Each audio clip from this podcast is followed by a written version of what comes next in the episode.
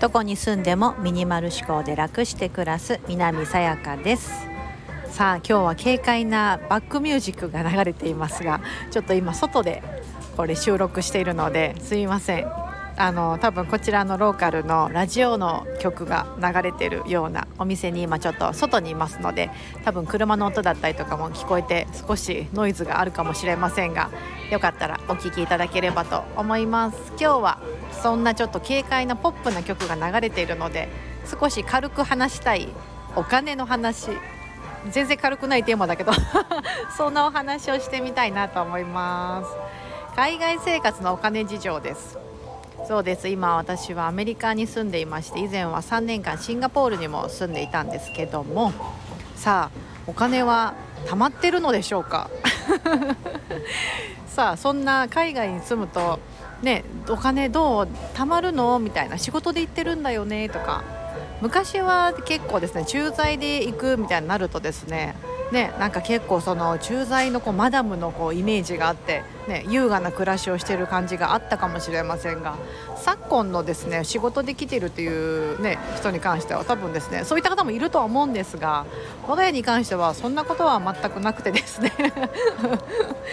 あの普通の暮らしをしております。全く何の華やかさもないような普通の暮らしをしているんですがあの今はですね私が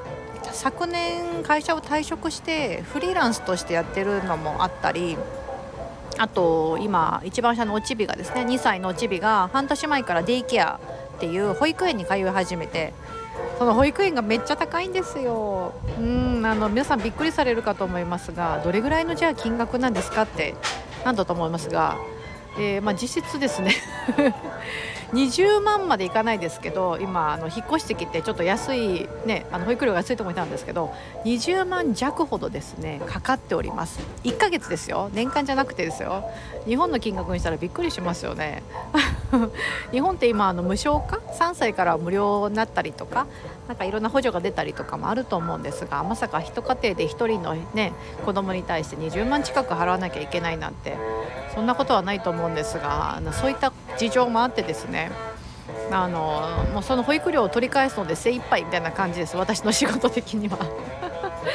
もうほんとそんな結構こうカツカツな感じなんですけどもあのまあでもですね別になんか海外でお金貯めようとか、ね、今あんまり思ってないです。なんかせっかくここに住んでるのであのなかなか日本からは遠い国に住んでるってこともあって今しかできないことできたらいいなっていうふうに思ってるのであんまり気にせず結構かなかなりざる感情な感じでやってます。もともと私すごく家計簿ですね。家計簿を10年以上つけてたんですね。なんですけど海外に来てからやめました。あの分からなくなってしまって日本の円の分とあと海外の外貨とかしかも今 2, 国2カ国目に来てしまったのでまたそれもややこしくなってしまってもうほんとざっくり感情でしかやらなくなりました。マイナスにならなかったらまあいいかなぐらいな感じでやってます。あのというはですねあのシンガポールもアメリカも物価が高いんですよ。あの日本のアメリカといえば日本のものをもしアメリカで買おうとしたらだいたい23倍ぐらいの値段がかかる最悪でも1.5倍、まあ、最最低でも1.5倍とかぐらいはかかってしまうんですね。あまりそういうのを気にしてしまってあの日本円で換算するとですねもうびっくりするぐらいの金額になってしまうんですけどあのそればかり気にしてるとですねシンガポールの時もそうだったんですがやはり全然楽しくないですね日常がすごくお買い物も辛くなってしまって嫌なのであの大体の値段でしか見てないですしうんなんかそのねあんまりこうせかせかした生活つらいなと思うのでなんかこう将来のことうちも3人子供がいて、ね、あの将来のこと考えなきゃいけないんですけどもあんまり考えすぎないようにしてます。うん、なんかそれとは別になんかその分をこう経験だったりとかで今今でしかできないことに使えればいいのかなと思ってたりします。シンガポールもですねあのね行ったことある方分かると思うんですがアジアの中ではものすごく物価が高い国なので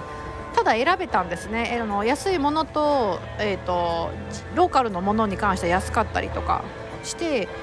うん、あの安いもの高いものがすごい混在してる国だったんですがアメリカに関してはですね大体どれも高い。大体どれも高いんですよ。今物価も上がってきてるのもあってすごく高くてですね今私アイスクリーム食べたんですけどこれちっちゃなカップでですね5ドルしたんですよ。あのタックス込みで。5ドルといえば日本円にしたら550円とかだと思うんですよ。これ多分日本で食べたら200円ぐらいで食べれるぐらいのサイズなんですけどうん。あのそういう例ぐらいやっぱり高いんですよね。でもそれをこう気にしてるとアイスクリームも食べれなくなってしまったりとか、うん、してしまうのでちょっとそれって心も乏しくなってしまうじゃないですか。だからそこはですねあまり気にしないようにしています、うん、あまりこう未来への不安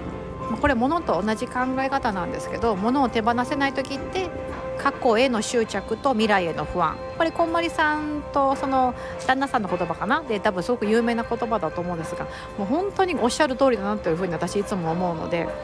今であれば未来への不安をあまり抱え込まないようにしています。今日はこんな軽快な BGM とともに バックミュージックとともに